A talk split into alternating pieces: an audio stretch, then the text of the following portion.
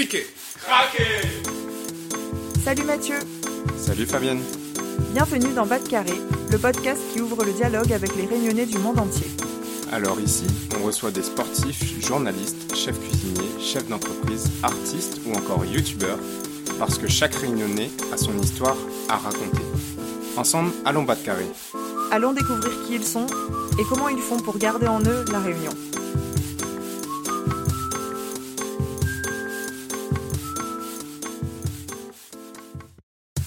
Salut Fabienne Salut Mathieu, comment il est? Ça va super. Je suis très heureux d'avoir pu profiter d'un mois à La Réunion, au chaud et auprès de mes proches. Et euh, bah, j'imagine que c'est un peu comme toi. T'es heureuse d'être euh, partie Oui, complètement. C'est vrai qu'on a vraiment eu beaucoup de chance d'avoir pu voyager euh, en cette période. Et d'ailleurs, ce qui m'a vraiment plu, en plus d'être avec ma famille comme toi, et de pouvoir profiter du soleil, c'est que ce séjour a été aussi une super occasion pour Bas de Carré de faire des interviews sur place, en face à face, mais aussi de créer plein de nouveaux formats pour Instagram. Tout à fait, on met beaucoup d'énergie et de notre temps pour que vous puissiez entendre des réunionnais géniaux parler de la Réunion.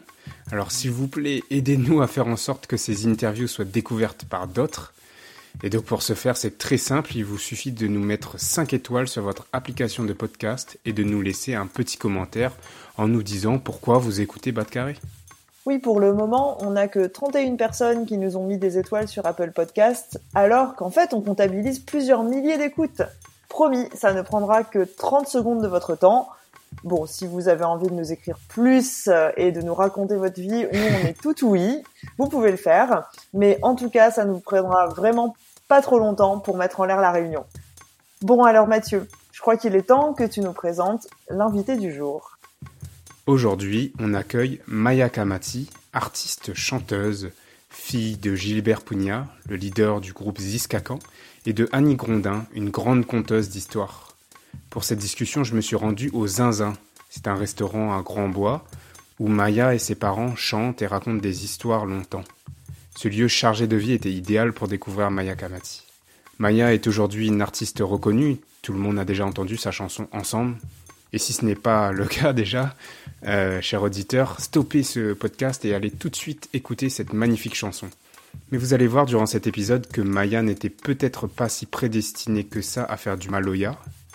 On parlera de son enfance, aux côtés de son célèbre papa, de sa relation avec la musique et plus particulièrement avec le maloya. Et enfin, on parlera de son dernier album, Pandillé, où on retrouve l'ambiance mystique des contes réunionnais. J'espère en tout cas que cet épisode vous plaira et je vous souhaite une bonne écoute. Bonne écoute, vous toutes. Bonjour Maya et bienvenue sur Bas de Carré. Bonjour, merci pour l'invitation. De rien, merci beaucoup d'être euh, d'être là. Et puis, euh, en fait, je suis très heureux d'enregistrer ce moment-là dans ce lieu euh, qui est particulier avec cette, cette euh, belle vue. Est-ce que tu peux nous raconter un peu l'histoire euh, du Zinzin Où est-ce qu'on est? Ouais, on est donc euh, dans le QG familial euh, qui s'appelle le Zinzin aujourd'hui, qui s'appelait le Cala avant, qui s'appelait le Célacante avant. Donc c'est un restaurant euh, familial en bord de mer, donc il y a vraiment pire comme endroit, à- aux portes du Sud Sauvage, quoi. Et en fait, bah, c'est un lieu qui appartenait à ma grand-mère. Euh, avec euh, voilà et mon grand-père. Il y a une photo de mon grand-père euh, là-bas euh, qui, qui veille sur le lieu qui regarde la mer avec toutes ces toutes ces façades avec du papier journal collé sur les murs qui rappellent en fait bah, les cases créoles d'avant voilà c'est un lieu voilà qui a une âme. Il y a plein de vinyles il y a plein de, de- de bandes dessinées.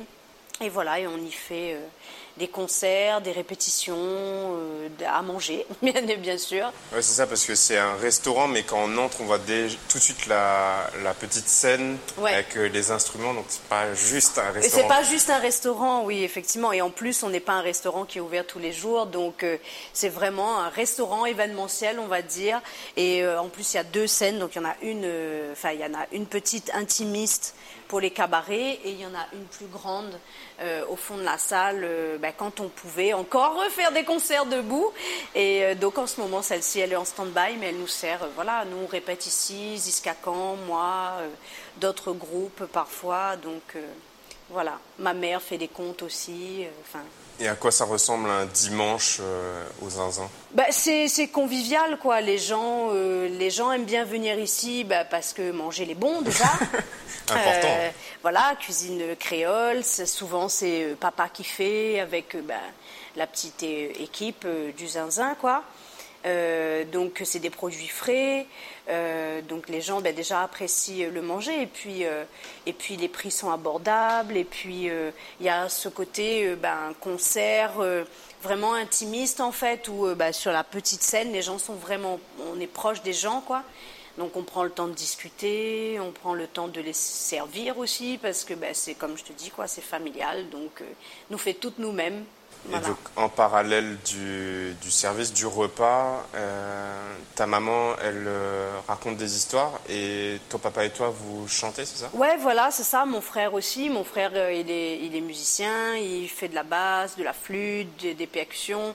Donc, bah, voilà, vraiment ambiance familiale où tout le monde met la main à la pâte et partage son savoir-faire et puis son, son, son, petit bout de, de, de, de poésie, quoi. Ouais je trouve que du coup, ça, en fait un lieu qui est chargé de culture.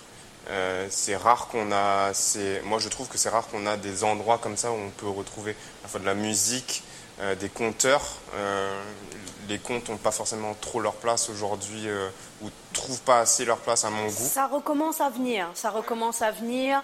C'est vrai que ma mère, elle travaille beaucoup sur, elle donne beaucoup de formations aussi et elle s'est rendue compte ces, dernières années qu'il y avait beaucoup de demandes en fait euh, de gens qui voulaient apprendre des histoires créoles, tout ça là. Donc, euh, ben, elle, elle voit que, que, ça, que ça redémarre. Et puis, ben, c'est pareil, on a des idées, pareil, de comment valoriser ça et partager, tu vois, ben, euh, avec l'association La Maillage, donc l'association qui, qui s'occupe de mon projet et de celui de ma mère. Euh, ben, tu vois, moi j'aimerais bien faire euh, des podcasts, tu vois, des vidéos euh, sur YouTube, que, que ce soit vraiment partagé, quoi, puisque ben, il faut trouver les nouvelles façons de communiquer avec, avec les gens et de ne pas perdre, pas perdre ces valeurs que moi-même j'ai failli border, quoi, laisser de côté justement quand, quand je suis partie ou quand j'étais plus jeune. donc, mais c'est vrai que c'est un lieu, si tu veux, où, où, les gens qui viennent là, le premier truc qu'ils nous disent, c'est il y a une âme il y a, euh, ils ressentent, ils se sentent à la maison. Alors des fois je dis oui, pas trop quand même, parce que c'est quand même notre case. Mais, mais, euh, euh, tu vois, il y a ce truc où voilà, il y a, y a une sorte de lâcher prise, et puis les gens sont contents de, de, de partager vraiment ce moment avec, avec nous aussi. Quoi. En tout cas, nous, sur Bas Carré, on essaie de relayer les, les, les, initiatives. On parle de plus en plus de, de musique aussi. C'est euh, mon frère Loïc qui, est là, qui, fait les analyses de, chansons de la Réunion. Et euh, on a mis en avant aussi un conteur qui euh, habite en région parisienne. Du coup, je suis allé, le voir. C'est Papang, non Ouais, c'est Papang, tout à fait. Et on sent, nous, du, côté du public aussi, qu'il y a une demande de ça, que ça nous rapproche de notre enfance, qu'entre notre enfance et maintenant le monde adulte, on a peut-être oublié ça, oublié euh, cette tradition euh, d'aller écouter euh, les histoires. Selon moi, on n'était pas conscientisé en fait. Enfin, moi, je vois la Réunion aujourd'hui. Ça fait ça fait dix ans que je suis rentrée maintenant, si mes calculs sont bons. ouais, quelque chose comme ça à peu près. Ça fait dix ans que je suis revenue et je me rends compte en habitant ici que je voyais pas en fait tout ça avant. Il y a plein de choses, comment ça a bougé, comment euh, la société a, changé, même les mentalités, l'ouverture d'esprit, etc., etc. Mais euh, donc, tu vois, j'imagine euh, même pour, ben, pour l'autre génération d'avant, ben, celle de mes, tu vois, de mes parents, celle de mes grands-parents, comment ils ont vu tous ces changements de, de, la société réunionnaise. C'est super intéressant en fait de, de, voir tout ça. Mais, mais de, de mes yeux à moi, je, je, sais très bien que quand je suis partie euh, à, 18 ans, euh, je voyais pas du tout la même chose en fait. Euh, je, c'est pour ça que je te dis que j'allais presque border moi-même en fait cet aspect de, de, de, de moi, euh, de, de, ma culture et du coup. Parce que ton enfance, elle était elle était là-dedans et à un moment tu sens que ça t'as as voulu t'écarter un peu de ça? Ben, elle était elle était elle était là-dedans malgré moi si tu veux parce que euh, en, fait tu vois il y a, ce truc bah, autour de Ziskakan bien évidemment où il y avait plein de monde qui passait à la maison tout le temps en permanence euh, donc, euh, tu vois, bah, des poètes, des musiciens, des, conteurs, des conteuses, des, enfin, toute qualité de moon dans la culture réunionnaise. Et pas de, pas de comment dire, même pas dire intellectuel, mais de moon, il, voilà, il réfléchit sur, euh, sur, euh, sur la question de la graphie créole, euh, sur la valorisation de la langue, etc., etc. Et en fait, si tu veux, le fait d'avoir ben, tous ces gens-là à la maison en permanence, moi, je me rendais pas compte de l'importance que ça avait pour moi. C'est un tonton, une tati, euh, tu vois, Alain Peters, quand il vient à la maison faire de la musique, c'est mon tonton. C'est euh, normal. C'est normal, tu vois. Laurent Voulzy qui arrive à la maison, ben, c'est mon tonton.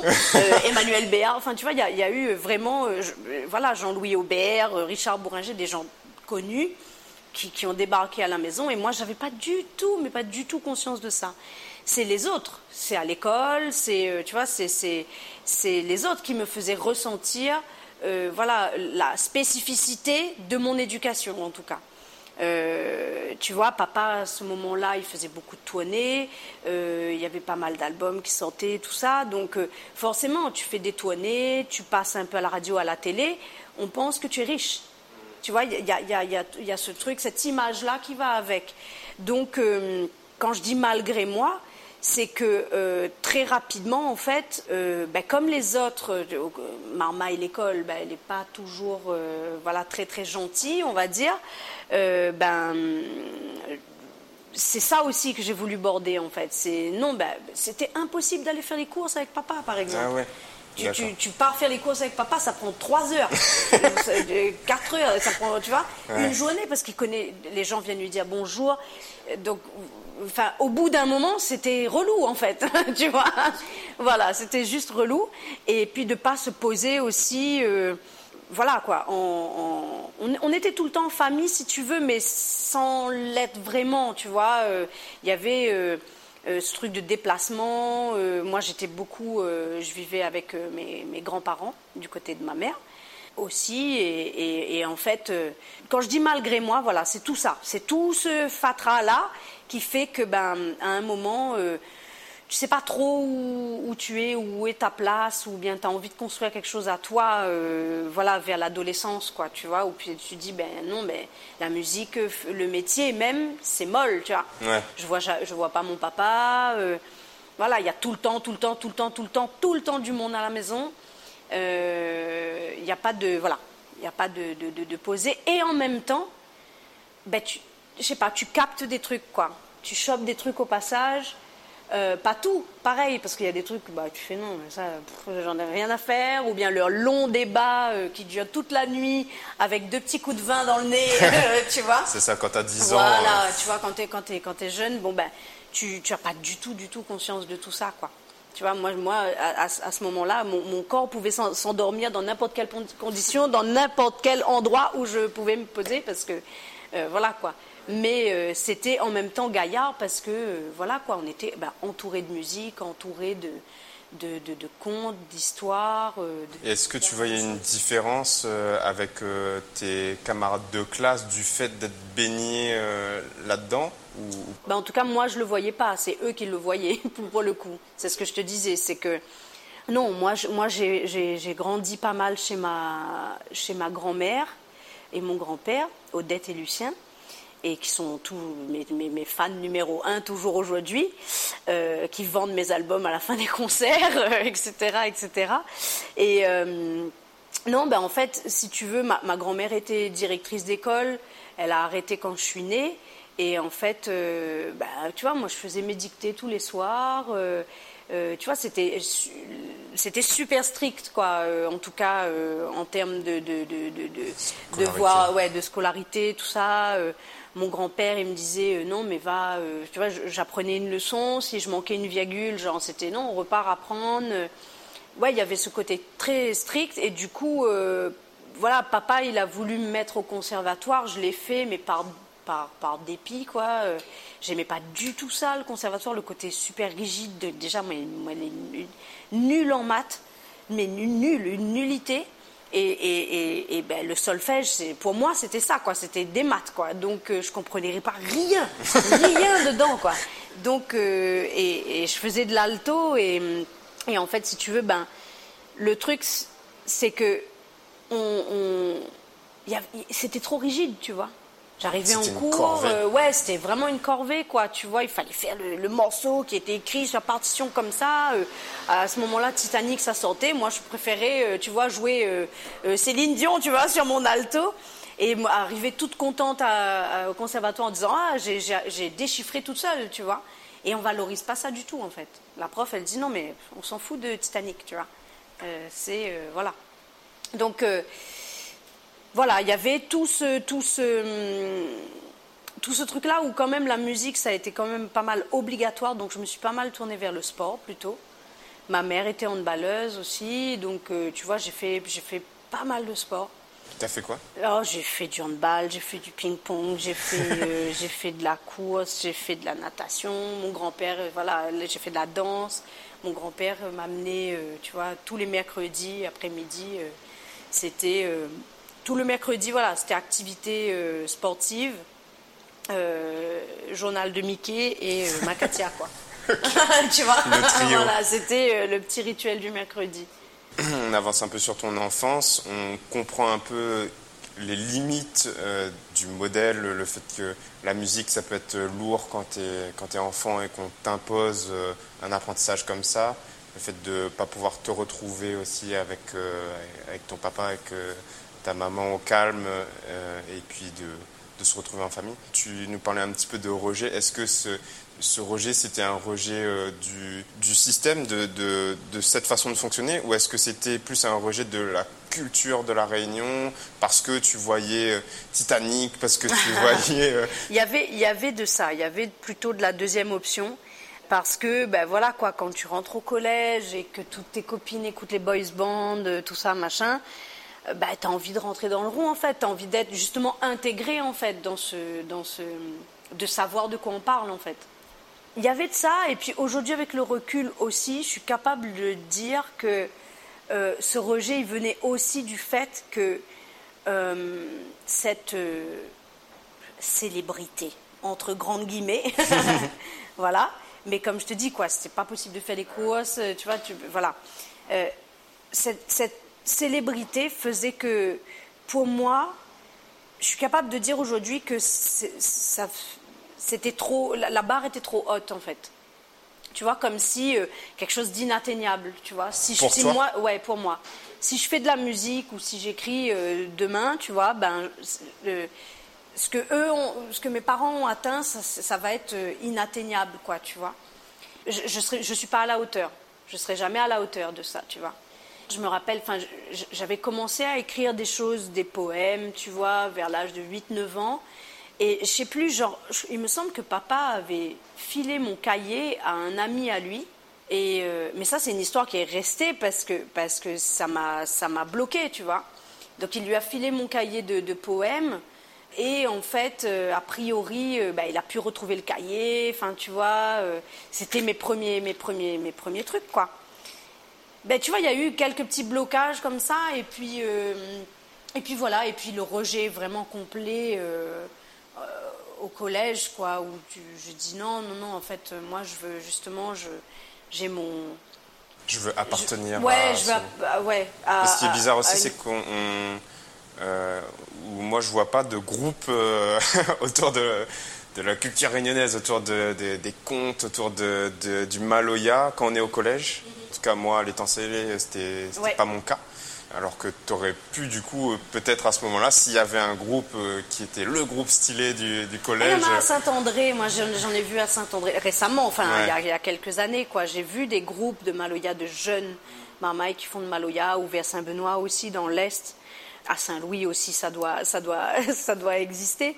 Mais c'est vrai que oui, ouais, dans je trouve quand même que dans la majorité des cas, ouais, il n'y a pas ça, il n'y a pas, euh, il a pas, euh, ouais, c'est toujours tourné vers l'extérieur, vers la France beaucoup. et vers les États-Unis, tout ça, tu vois, vers la musique des États-Unis. Donc, papa, à ce moment-là, il me demandait toujours d'aller chercher les mots acculturation et déculturation, en fait, dans le, dans le de, de, toute façon, déjà, il, il me demandait d'apprendre 20 mots par jour dans le dictionnaire. Ok. Chose que, je vous rassure, je n'ai jamais fait. euh, je, non, je le prenais complètement pour un, pour un taré. Euh... Mais acculturation et déculturation, c'est resté. Euh... Ben, pendant longtemps, j'ai pas, j'ai pas regardé ce que c'était, et puis euh, c'est arrivé bien plus tard. C'est arrivé bien plus tard euh, quand je suis partie à Montpellier, justement dans mes études de, de médiation culturelle, où euh, le premier cours de médiation culturelle, bah, le, le, le, prof, euh, voilà, c'est les deux premières définitions qu'on qu te donne en fait pratiquement dans, dans le cours. Alors j'ai fait OK, bon ben. Acculturation, c'est le fait d'apprendre une autre culture et On va regarder ça de suite, d'accord, si tu veux bien, pour être sûr. Je crois que c'est ça. Je crois qu'acculturation, c'est le fait d'apprendre d'une autre culture et déculturation, c'est le fait de d'oublier. Alors, je euh, ne sais pas si c'est apprendre ou euh, je ne sais. Acculturation, processus par lequel une personne ou un groupe assimile une culture étrangère à la sienne. Acculturation et déculturation. Je crois que je, je les ai toujours à proximité de toute façon. Perte de l'identité culturelle. Ok. Voilà. Et pourquoi est-ce qu'il te disait ça bah Parce que justement, parce que j'écoutais des boys bands, quoi. J'écoutais, euh, tu vois, j'écoutais Charlie et Lulu, euh, tu vois. Euh, j'écoutais, enfin, voilà, quoi, des trucs de, de, cette époque-là, quoi, qui étaient à la mode. Et il disait attention. Ouais, il disait attention. Et puis aussi, le truc, c'est que mes parents, ils parlaient beaucoup en, en créole avec moi. tout le temps, en fait, voilà. Et moi, je répondais tout le temps en français. Ça, c'est quelque chose que quand ça m'a sauté à la figure, mais bien après, quoi, tu vois, bien, bien, bien après. Et je me suis dit, ah ben tiens, c'est marrant, quoi, l'école, ce que tu écoutes, ce que tu. Ce que tu ouais, ce que tu échanges avec, avec euh, tes camarades, etc., etc., ça te façonne vraiment. Mais en même temps, je voulais être façonnée aussi, parce que sinon, il euh, y avait que quelque chose qui était pesant, trop pesant pour moi à ce moment-là. Donc j'avais besoin de, de, de, connaître quelque chose que mes parents ne connaissaient pas. Ouais, voilà. d'accord. Tu vois, en quelque sorte, en, en, grand, grand résumé, quoi. Ok, ouais, je comprends. En tout cas, tout ce que tu me dis, moi, ça me parle beaucoup. On, on en parlait aussi avec, euh, avec mes parents. Quand mes parents décrivent leur vie quand ils avaient... Euh, quand ils étaient enfants, la pauvreté, etc., qu'aujourd'hui, bah, ils se sortent bien dans, la, dans leur vie, qu'ils sont heureux dans leur métier, etc., euh, dans leur couple aussi. Euh, et de voir que toi, tu es en âge déjà de construire une vie et tu te dis, bah, en fait, euh, ils ont mis euh, la barre ici, mm. ça peut aussi impressionner.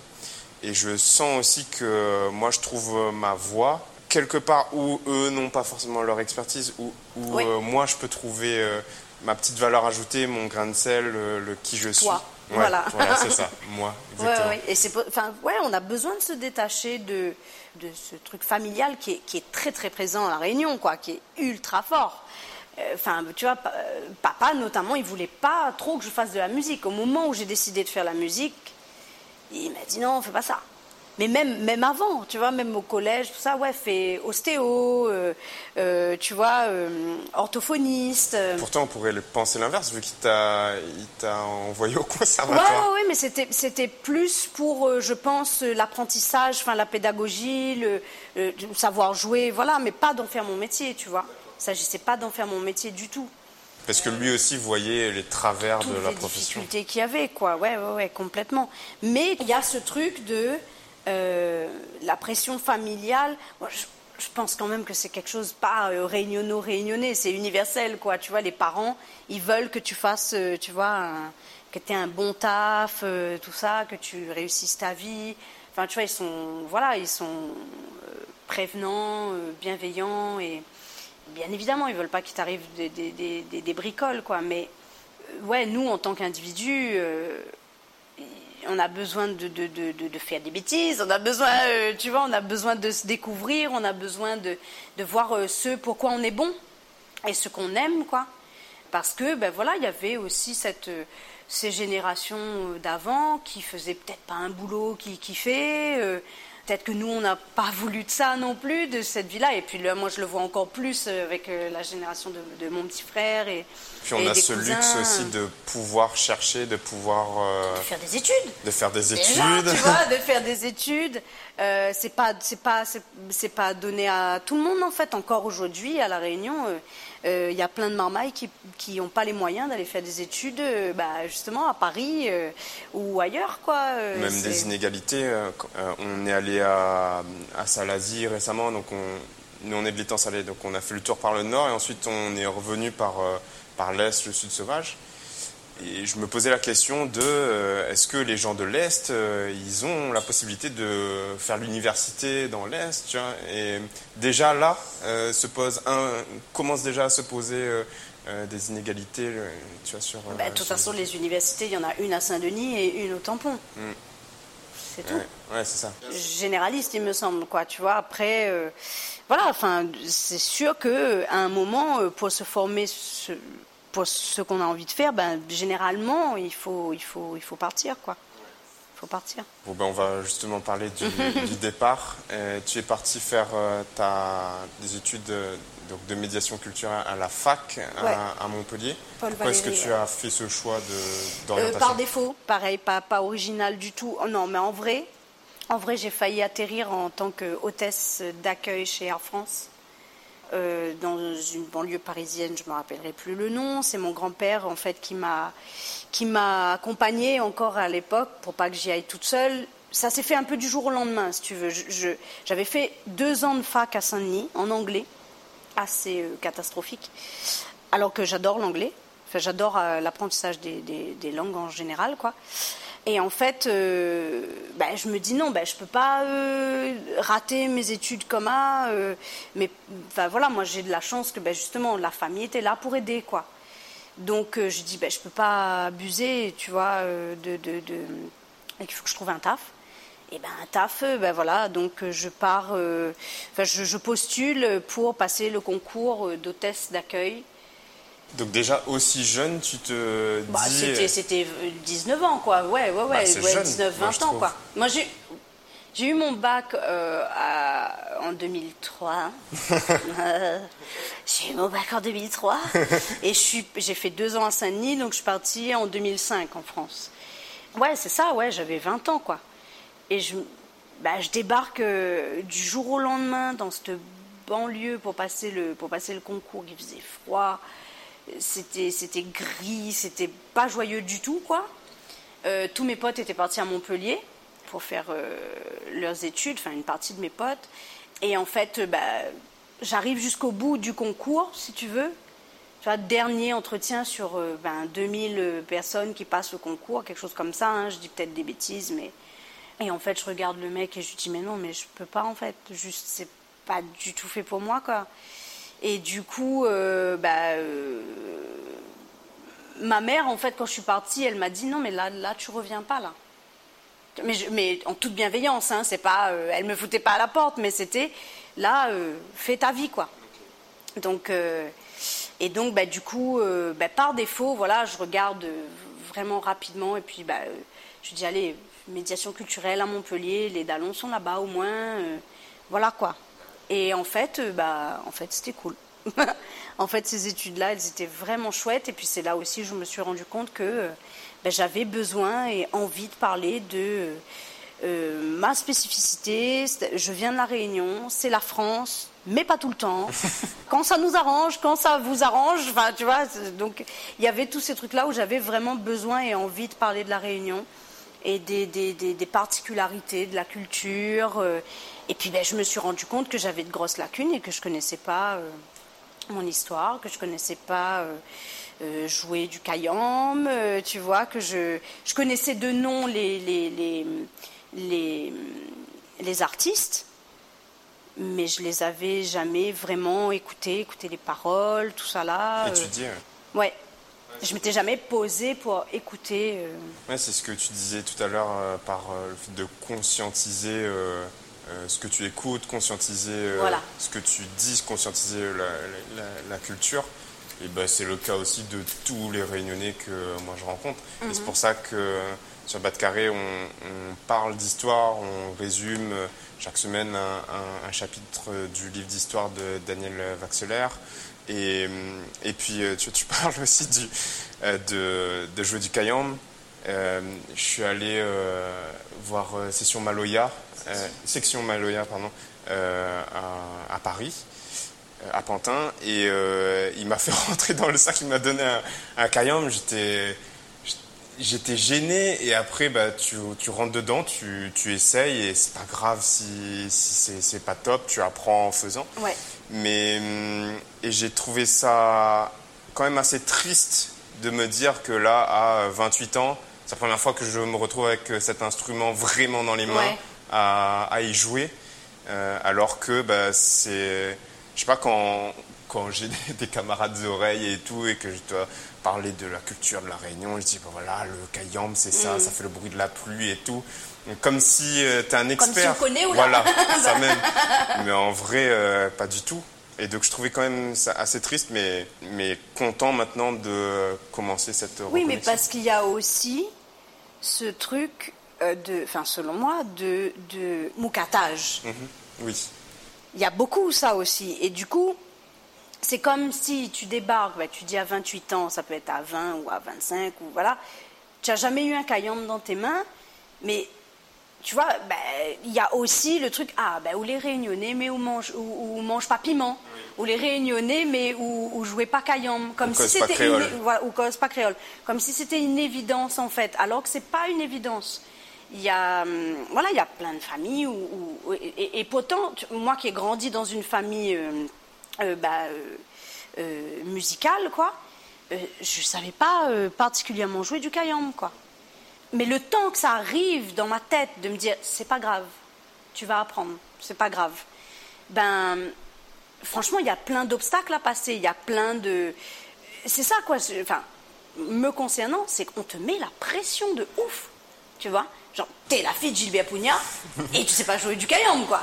Enfin, tu, vois, c'est juste. Euh, euh, donc ouais, enfin moi en tout cas c'est ce que je ressentais. Je dis pas que c'était euh, constant ni quoi que ce soit, mais moi c'était ce que je ressentais. C'était une pression d'être la relève. Tu vois, quand on dit la relève là, mais là tu fais ben non, ben mais ça fait un autre affaire. tu vois? On n'a pas envie d'avoir de, de, cette pression là quoi. Et et, ouais, c'est pas du tout, du tout une évidence en fait de parler créole, de, de, ben, de jouer du caillon, de savoir faire un bon rougail saucisse. Euh, enfin voilà quoi. C'est, c'est, il faut, faut, faut passer par l'apprentissage, il faut passer euh, par, par ce chemin-là quoi. Et comment est-ce que tu t'es mise au Maloya? Comment est-ce que tu as appris à jouer euh, du Maloya? Comme je te disais, mes potes étaient à, à Montpellier, donc un peu tous musiciens quoi musicien, euh, musicien de feu de camp hein, à l'époque. Hein. Enfin, je, je précise, parce que moi aussi, tu vois, genre, euh, je prenais la guitare. Euh, la guitare, c'était cool. À ce moment-là, c'était cool. Tu vois, genre tablature, apprendre quelques accords et pour draguer, tu vois. Genre feu de camp, draguer. voilà, ça, ça, ça, le faisait bien. Et, et du coup, c'était un petit peu ce, ce, ce, petit groupe-là, là, et, euh, ben, du coup, on a rencontré d'autres réunionnais en étant, là-bas. Et du coup, j'ai rencontré Carlo de, Graines. Et euh, ben, écoute, on a monté. Euh, le, il m'a proposé de faire, le, de faire partie du groupe en tant que choriste et percussion, enfin piqueur. Et du coup, ben voilà, j'ai commencé un peu comme ça, en dehors de Ziskakan. Tu vois, ça c'était important pour moi. D'être en dehors de Ziskakan. Et en parallèle de tes études Ouais, voilà, donc on se retrouvait euh, voilà, euh, dans le temps libre, euh, on faisait de la musique, on écoutait beaucoup de musique, on, écrivait, enfin tu vois, moi j'ai recommencé à écrire. ouais, Carlo m'a montré, montré pas mal de choses, voilà. Et tes études, tu y allé au bout? Ouais, je suis allée au bout là. Cette fois, je suis allée au bout parce que c'était vraiment cool. J'ai fait trois ans donc en médiation culturelle et euh, donc une licence plus une licence pro euh, administration culturelle. Voilà. J'avais des petits boulots, tu vois. Je bossais, euh, j'ai bossé au théâtre de, de l'université. J'ai bossé dans, un, dans un label de musique expérimentale et improvisée. Donc j'ai appris plein, plein, plein, plein de choses. Et puis en même temps, dans Graines Sémées, ben, euh, je faisais un peu le management, tu vois, je trouvais un peu des dates, la communication, tout ça. Donc ça m'a appris plein, plein de choses sur, sur le tas. Et puis du coup, j'ai rencontré plein de monde pas mal de, réunionnais qui venaient au concert de Graines Semées à l'époque, mais, pas mal d'autres, pas, pas, que des étudiants euh, réunionnais, quoi. Donc ça, c'était cool aussi, de faire découvrir euh, par ce biais euh, la, culture, la musique, le maloya, parce que à ce moment-là, ça, ça s'exportait pas beaucoup encore, tu vois. 2005, 2006. Il y avait de temps en temps, l'Indigo était venu faire un concert à l'Antirou, il y avait eu Davis euh, Daniel euh, et, Zong aussi que j'avais vu à l'Antirouille. Euh, tu vois, il n'y avait, pas beaucoup de groupes qui, qui, qui, tournaient, tu vois. Ziskakan était venu faire quelques dates, Montpellier, Toulouse, Lyon, Bordeaux. Et voilà quoi. Donc la moindre petite occasion de choper, euh, tu vois. tu, l'embrasses, tu, ouais, ouais, ouais. tu veux te nourrir de ça. Et, euh, jusqu'à quand est-ce que tu es resté en métropole et quand est-ce que tu es revenu à La Réunion? Je suis restée jusqu'en 2009. Euh, et voilà, je suis rentrée en 2009 après, bah, après quatre années d'études. Et pourquoi ce retour?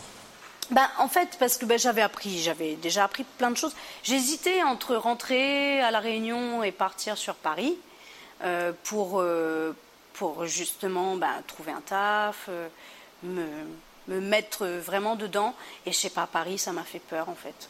Dans le milieu musical, je sais pas, ça m'a fait vraiment peur parce que j'ai eu des, des expériences après. Enfin, tu vois, je, suis allée au WOMEX euh, le, marché des musiques du monde, en fait, qui est itinérant. Ça se passe tous les ans.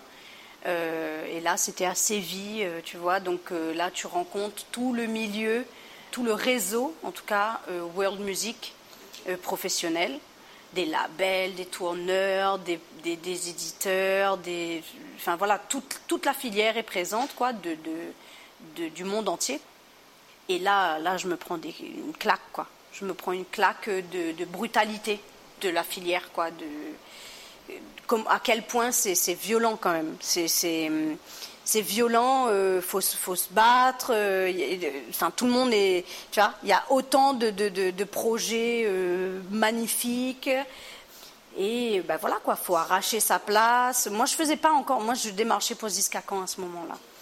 Et, là, je me prends vraiment le, le, le milieu, tu vois, le milieu professionnel, le business en pleine, en pleine face, quoi, la, la, la, négociation. Jusque-là, c'était gentillet, tu vois, pour moi, c'était euh, milieu étudiant, euh, voilà, quoi, on, on, y va à la cool, on essaye de développer le projet, et puis en fait, tu veux passer le step de la professionnalisation. Euh, et là, ouais, la marche était. Ouais, là, la marche était haute si t'as pas une équipe solide, quoi. je veux dire en management, en, en communication, en attaché de presse et tout. Ouais, voilà, c'était, c'était un peu trop violent pour moi. Et du coup, ben, j'ai fait le choix de rentrer à La Réunion, tranquille, de me retrouver euh, ben, en famille, euh, et puis de continuer un peu ce travail à la cool, tu vois, de, de, de continuer à, gonfler un peu le réseau. En fait, si tu veux, à ce moment-là encore, mon objectif, c'était pas moi de faire de la musique professionnellement, mais c'était plutôt d'être dans le côté administration culturelle et management. Et continuer euh, d'apprendre du coup, mais d'avoir euh, euh, moins d'inconnus parce que tu, bah, tu retournes auprès de, tes proches, donc c'est un plus repère. facile. J'avais besoin de repères, et ben du coup, voilà, je suis rentrée. Et euh, bah, j'ai bossé, euh, j'ai continué à bosser avec Ziskakan. Et puis j'ai bossé euh, à Sakifo, voilà, chez Sakifo Productions, sur le festival en tant que chargée de communication, puis en tant que chargée de production un peu sur le label, sur le Yoma aussi, le marché des musiques. Et c'était déjà pas mal. Hein c'était déjà pas mal. Et la musique, tu continuais toujours en parallèle, maintenant que tu avais pris ben, le, J'ai continué à écrire, en tout cas, euh, pour moi. J'ai continué à composer. pareil, bah, avec, avec des dallons, quoi, à faire de la musique avec des dallons. Et puis effectivement, ouais, j'ai commencé quelques concerts justement en solo à ce moment-là. Un petit peu avant, enfin tu vois, un petit peu avant de quitter Montpellier, quoi, tu vois. Parce je me posais justement cette question de euh, la légitimité. Il y a une différence entre euh, jouer avec euh, des amis, la musique, et se produire sur scène. Et en plus, si c'est toi, l'artiste, qui présente ton travail, quand tu, es, tu fais partie d'un groupe, je pense que c'est un peu différent. C'est complètement différent. Il y, a, il, y a, il y, a, vraiment quelque chose de très différent entre être accompagnateur, choriste, percussionniste, euh, il y a quelque chose de différent quand c'est un nom de groupe et quand c'est ton nom. Tu vois, il y a, y, y a, tout ça qui est vraiment, vraiment différent. Donc, euh, encore une fois, il y a la pression, tu vois. Il y a la pression euh, du nom, de, ce qu'on attend de, de, toi. Je sais que dans Graines Sémées, ça avait posé quelques soucis. Par exemple, que les journalistes, si tu veux, bah, ils m'appelaient moi. Ah oui. Tu vois, moi je donnais le numéro de Carlo, je disais non mais appelez Carlo, c'est lui le lead du projet. Comme on me posait deux trois questions, bah, j'y répondais, je ne vais pas faire euh, la malpolie, euh, voilà. Et je sais que ça, ça avait posé quelques soucis, en rigolant, mais quand même, tu, voilà, c'était un petit peu peut-être problématique. Et euh, mais après, les chemins se sont séparés naturellement. Moi, j'avais envie de faire mon truc, Carlo avait envie de faire continuer, continuer son groupe. Voilà, il n'y a pas de, d'animosité, on avance chacun, on se croise parfois et voilà quoi. Et, qu'est-ce qui a fait que toi aussi de ton côté, tu as un déclic où tu te dis, euh, bah, je peux cette fois porter mon message, porter ma musique? Je sais pas c'est quoi le déclic. Sincèrement, je, je, sais que, que, les quelques morceaux que j'avais fait à ce moment-là, c'était, ça parlait à, des gens. Et euh, ben, j'avais envie juste de continuer ça, en fait. Euh, Donc, tu avais déjà essayé euh, Oui, oui, j'avais fait quelques trucs, mais je savais qu'il fallait que je m'améliore, tu vois. Je savais que. Enfin, encore aujourd'hui, moi, je m'amuse à regarder les premiers concerts que j'ai faits, à me prendre des petites claques. Je dis non, ça va, j'ai progressé, c'est cool. tu vois, d'essayer de, voir en soi-même une progression et pourquoi tu fais? Parce que franchement, c'est un métier qui est dur et des fois, tu as envie de baisser les bras aussi, quoi, tu vois. Mais euh, non, vraiment, j'avais, vraiment envie de, de, passer ce, ce, cap-là et de me dire, bon, ben là, ça, ça fonctionne en fait, j'ai des demandes, on demande à ce que je joue, je vois pas pourquoi je refuserais en fait. Et c'est en 2012 en fait que j'ai décidé d'être professionnelle et de faire que ça et de vivre que de la musique justement de, bah, tout le réseau que j'avais construit, tout le, tout euh, le savoir-faire que j'avais fait, euh, que j'avais eu, ben, je, me suis dit, ben tiens, euh, je vais le mettre à profit un petit peu pour moi aussi, en tout égoïsme, quoi, tu vois, en me disant, non, mais je vais un petit peu aussi m'occuper de moi, parce que c'est pas mal de, s'occuper de soi.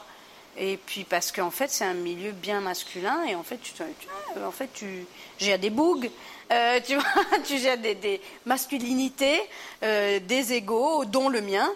Donc euh, voilà, tu dis non, ben à un moment, j'aimerais bien mettre à profit un petit peu ça pour moi et voir ce que ça donne. S'il ne gagne pas, s'il ne trappe pas, m'a fait un autre affaire. Oui, c'est ça. Voilà. Il y a, il y a aussi le truc, que ce soit tout, tout, type de projets musicaux ou, ou autres, d'entrepreneurs ou autres, euh, souvent, quand on démarre, on peut aussi euh, se dire que ben, on, veut, on veut atteindre ce niveau-là, mais on démarre, on, progresse. En fait, c'est, les mm. choses se font petit à petit. Et quand on est euh, maintenant dix ans plus tard et qu'on regarde dans le passé, qu'on voit le chemin qu'on a parcouru, on peut se dire bah c'était une suite logique. j'ai démarré, j'ai, fait de la musique, j'ai progressé. Maintenant, je suis à ce niveau-là. C'était une suite logique. Mais quand on est au tout début et que on se lance. Euh, enfin, il y a tellement de, choix, d'opportunités, de, difficultés à affronter que, que c'est pas facile. Et hum, je tenais aussi à ce qu'on parle un peu de ça parce que parmi les personnes qui nous écoutent, on a euh, quelques jeunes artistes, on a quelques jeunes entrepreneurs qui ont des idées, qui souhaitent se lancer, mais qui euh, ont peut-être peur et qui se disent s'ils sont pas au niveau, qui peuvent se comparer. Toi, tu parles aussi de, te comparer au, groupe Ziskakan. Si tu te compares à tes débuts, toi, à eux qui avaient peut-être 25 ans de carrière ou 30 ans de carrière, ça, mm. juste, ça peut pas marcher. Quoi. Ben, moi, j'aime bien me comparer à moi-même déjà, pour commencer. Encore une fois, hein, encore une fois, c'est toujours de l'extérieur que ça vient en fait. C'est toujours le regard des autres. C'est souvent ça. C'est l'extérieur qui a besoin de me comparer à Ziska C'est l'extérieur qui a besoin de me dire euh, la relève, tu vois. Moi, je me suis jamais mis ces, hum, objectifs-là. C'était, ça n'a jamais été mon, mon objectif d'être ni la relève de qui que ce soit, ni euh, le porte-drapeau, ni l'ambassadrice de quoi que ce soit. C'est-à-dire que j'avais juste envie de faire de la musique. De kiffer. De kiffer. Et de me dire, je kiffe ce taf. Ce qui était important pour moi, c'était par contre de comprendre comment le milieu fonctionnait. Ça, c'était important, d'où les études, les études et l'expérience euh, sur le terrain qui m'ont permis de voir en fait comment ça fonctionnait. Euh, et encore, j'en apprends encore tous les jours. Maintenant, moi, je me suis dit, ce qui était important pour moi, c'était de rentrer à La Réunion pour faire ça. Parce que se retrouver dans la jungle parisienne pour commencer la musique, etc., ça me paraissait insurmontable pour moi. Il y a tellement de gens, il y a tellement, de, tu vois, il y a tellement de gens qui veulent faire ce métier, il y a tellement de, de, difficultés, d'obstacles. Même ça se comprend, un, truc classique de se dire, euh, tu n'as jamais vécu à Paris, tu viens à Paris pour euh, faire de la musique, il faut que tu trouves ton studio d'enregistrement, que tu trouves une personne avec qui tu te sens à l'aise. Aller, vers l'autre, aller, vers l'autre à Paris, euh, déjà, déjà. Commencer par ça, tu vois, enfin, je dis pas que c'est insurmontable, mais voilà, il y en a pour qui, oui, ça, ça, ça, l'est. Et, c'est vrai que pour moi, j'avoue que, ben voilà, rentrer à la Réunion, c'était choisir un, repère, quelque chose d'un cadre un peu plus, plus, plus, que je connaissais, enfin que je pensais connaître, parce que comme je disais, euh, j'étais pas euh, conscientisée encore à ce moment-là. Donc je redécouvrais en même temps mon, mon, pays et je me projetais en me disant mais il se passe tellement de choses à la Réunion. Il y a, il y a tellement d'artistes qui, qui, mériteraient d'être de, d'être connus, enfin de, de tu vois, donc j'ai bossé avec Endemia, j'ai bossé avec Fabrice Legros. Euh, enfin, franchement, c'était, c'était vraiment une redécouverte de, de, ma culture, quoi, et de mon pays. Et, et, dans le même temps, voilà, quoi, de continuer à écrire et de, et de, de passer le step, tu vois, d'être, d'être professionnel, mais en partant d'ici. Parce que voilà, on m'a souvent dit, non, mais il faut chanter en anglais pour euh, euh, avoir une visée internationale, tu vois. Euh, Mais d'ailleurs, dans, ton dernier album, il y a, au moins il y a un morceau. Y a un seul morceau en anglais. Il y a un seul morceau en anglais. Mais c'est c'est pas dans ce but-là. Tu vois ce que je te dis? J'écris pas un morceau en anglais pour être euh, international. Tu vois? Je me dis non. Là, ce morceau-là, j'ai envie qu'il soit en anglais parce que ça me ça me vient comme ça. Et puis avec Lisa Ducasse, avec qui on a écrit ce texte-là, ben euh, euh, non, j'ai envie qu'il sonne comme ça, c'est dans les sonorités, c'est dans l'atmosphère que j'avais envie de mettre dans le morceau, quoi, tu vois, ça n'a rien à voir avec, comment dire, une, ouais, euh. visée marketing, quoi, enfin, tu vois, j'avais pas, j'avais pas en fait cette ambition-là, non, ma seule visée, c'est de faire une jolie mélodie, tu vois. le plaisir de travailler cette langue aussi, comme tu disais, que tu aimes. Et oui, le plaisir de travailler la langue et puis de voir euh, où est-ce qu'on peut amener euh, ces sonorités-là Enfin, tu vois, c'est plutôt là-dedans, en tout cas, que je, me, que je me dirige, parce que de toute façon, encore une fois, ce serait mentir que de dire que j'écoute du Maloya 24 sur 24, quoi. J'écoute tout un tas de choses. Tu écoutes quoi? J'écoute, j'écoute pas mal de, de, rap, de rock, de hip-hop, d'électro, de pop classique, euh, tu vois, euh, musique euh, indienne, traditionnelle. J'écoute vraiment tout un tas de tout un tas de choses quoi qui oui ça s'entend. du blues du jazz. Franchement j'écoute vraiment j'essaye de m'intéresser à, à, plein de styles musicaux tu vois pour mettre l'ambiance, mi danse du dancehall, raga, enfin, mais veut dire, euh, voilà, j'écoute du Beyoncé, euh, j'écoute, j'écoute de tout. Vraiment, euh, je peux pas dire. Après, par contre, voilà, je suis assez critique aussi sur ce que j'écoute, tu vois. La chanson française, par exemple, je suis ultra critique, ouais, mais critique dans le sens j'aime, j'aime pas. Tu vois, je me permettrai pas de dire ça, ça c'est, de la merde. Non, non, non, non, non, non, non, ça jamais parce que en fait, il y, y, a du travail derrière. Et euh, jamais je me permettrai, euh, voilà, c'est des questions de goût.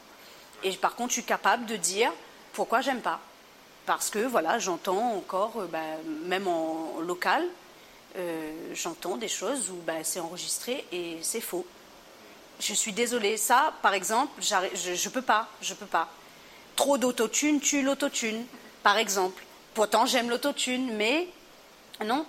En fait, j'ai besoin de cette exigence-là euh, déjà euh, par rapport au texte, et j'ai besoin d'une exigence, ouais, de, de, de, de montrer qu'on bosse, quoi, en fait. Donc, donc euh, cette exigence-là que j'ai quand j'écoute d'autres artistes, bah, je, tu peux croire que je, je l'ai fois mille pour moi.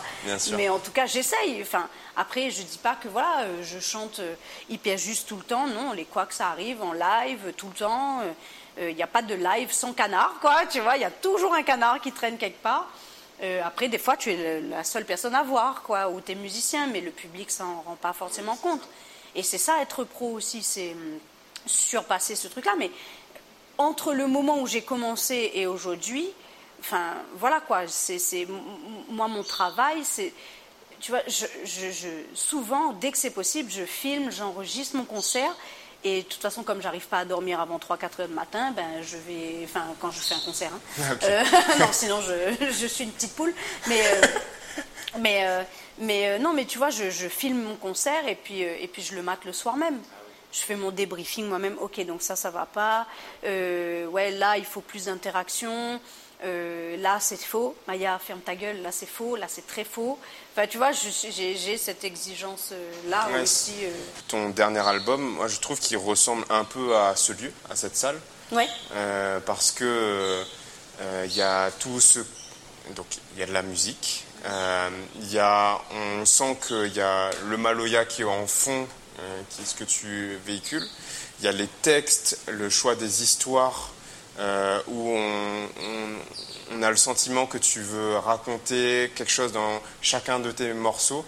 Euh, et, puis euh, il y a aussi une ambiance un peu mystique, presque chamanique derrière tout ça. Je trouve que ça ressemble un peu à, ce lieu où, moi que je découvre.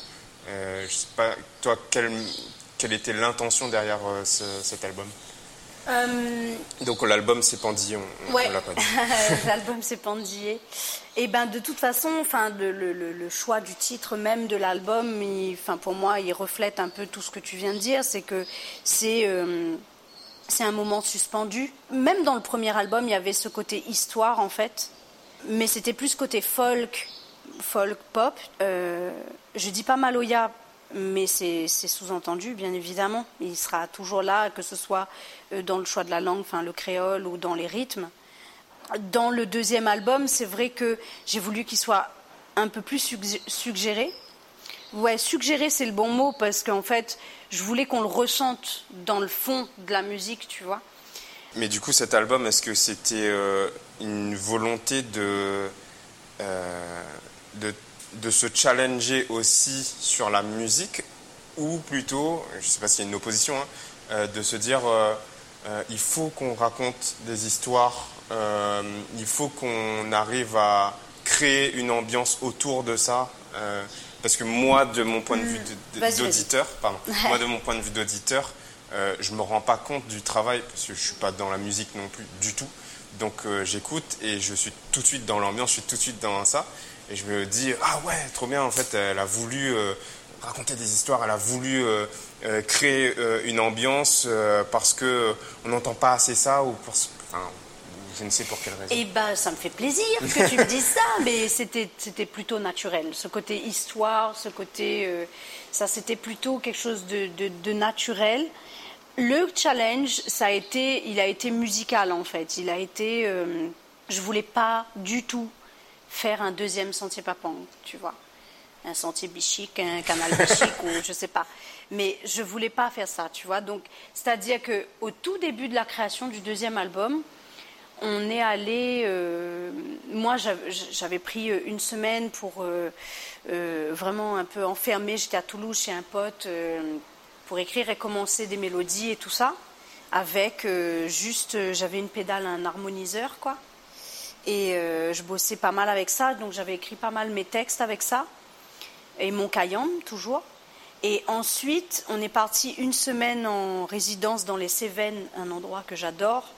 C'est une association qui s'appelle les Agités du local, enfin, qui, sont des gens plus géniaux, et donc euh, qui m'ont prêté un lieu pour qu'on puisse euh, se mettre bien pendant l'été, tu vois, dans les Cévennes, euh, et, bosser.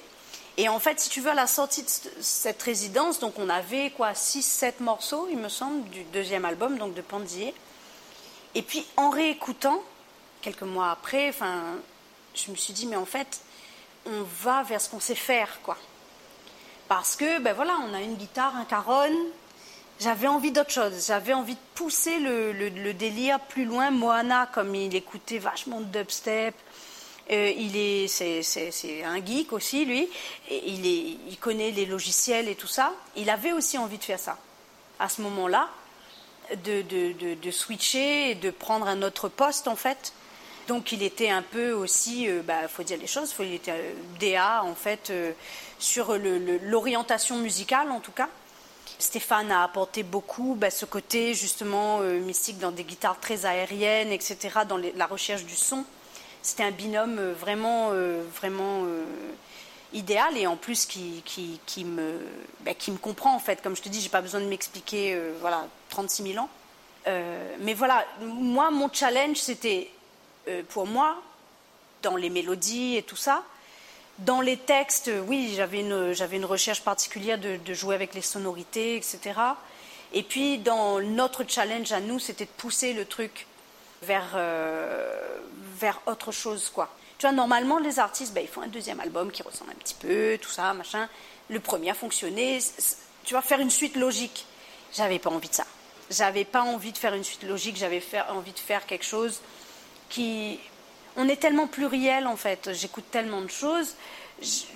ça, franchement, ça m'aurait ennuyé en fait. Tu avais fini ton voyage aussi sur la sur le premier style. Ouais, ouais, vraiment, j'avais bien, je l'ai bien rincé celui-là.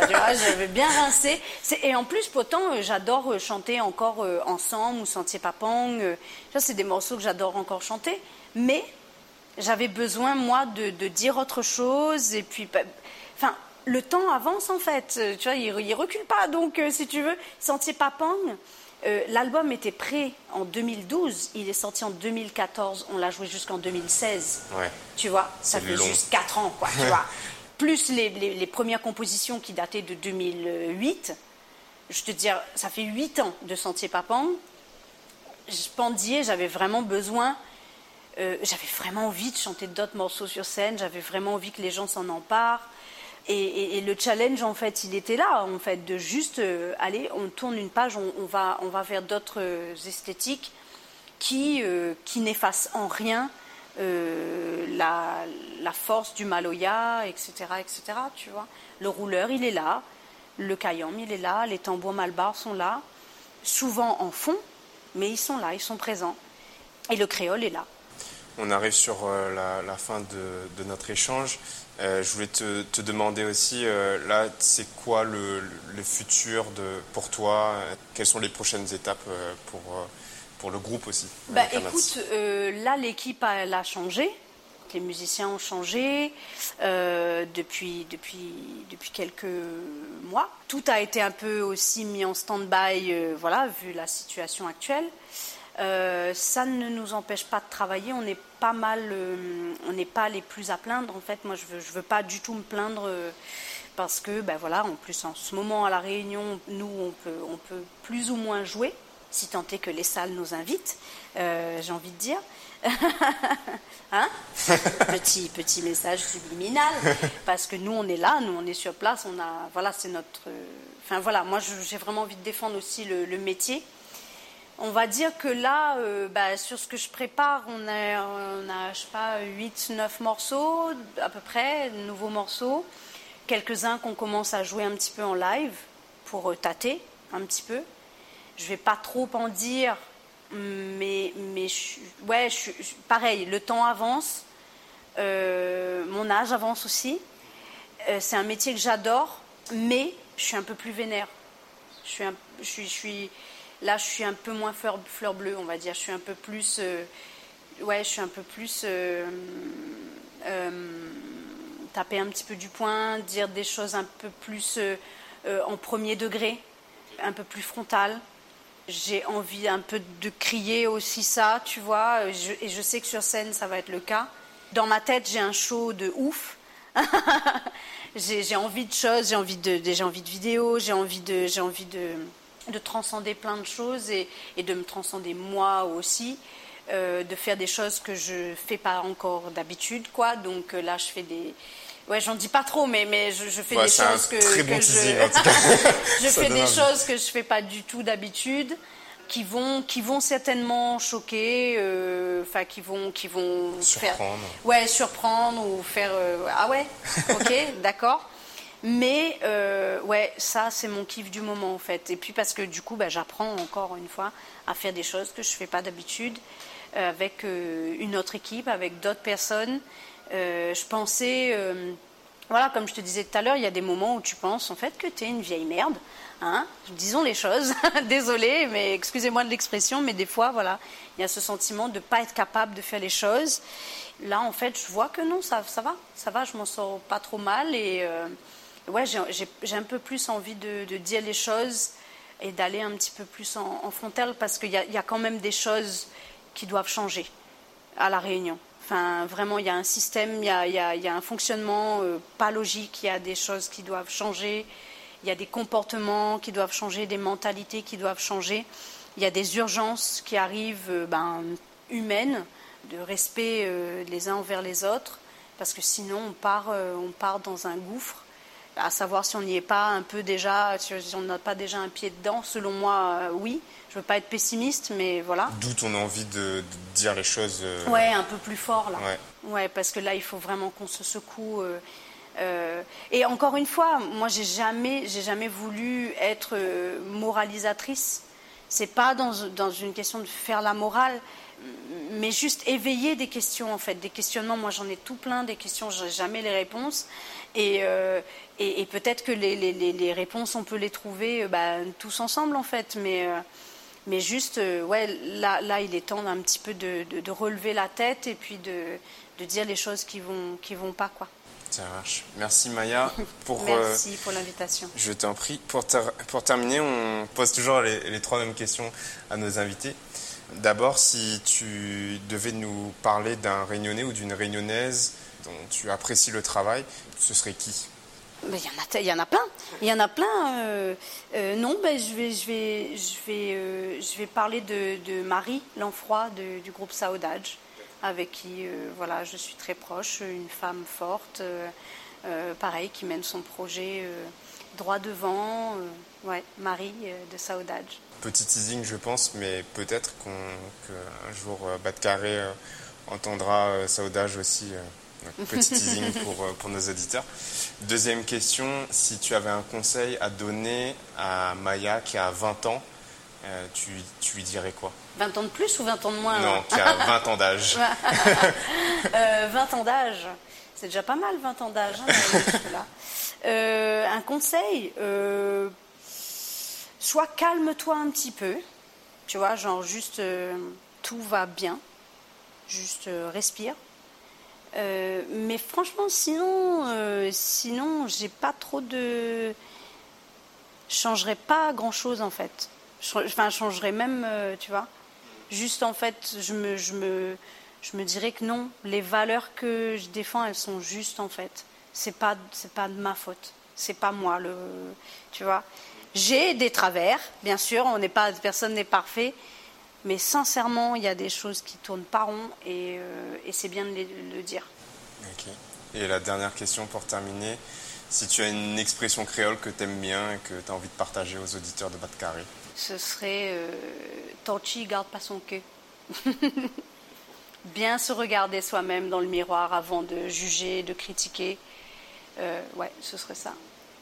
Merci beaucoup Maya pour euh, pour le temps que tu nous as accordé. Avec grand plaisir. Et puis à bientôt sur scène, j'espère.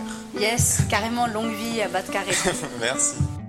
on espère que cet épisode vous a plu. Pour nous aider à trouver des invités toujours plus extraordinaires, laissez-nous une note sur Apple Podcast, 5 étoiles de préférence. Et pour ne manquer aucun épisode, suivez-nous sur Instagram à batcarré, bat-du-bas K-A-R-E. Un grand merci pour votre écoute et on se retrouve dans deux semaines pour un prochain épisode. Allez, on retrouve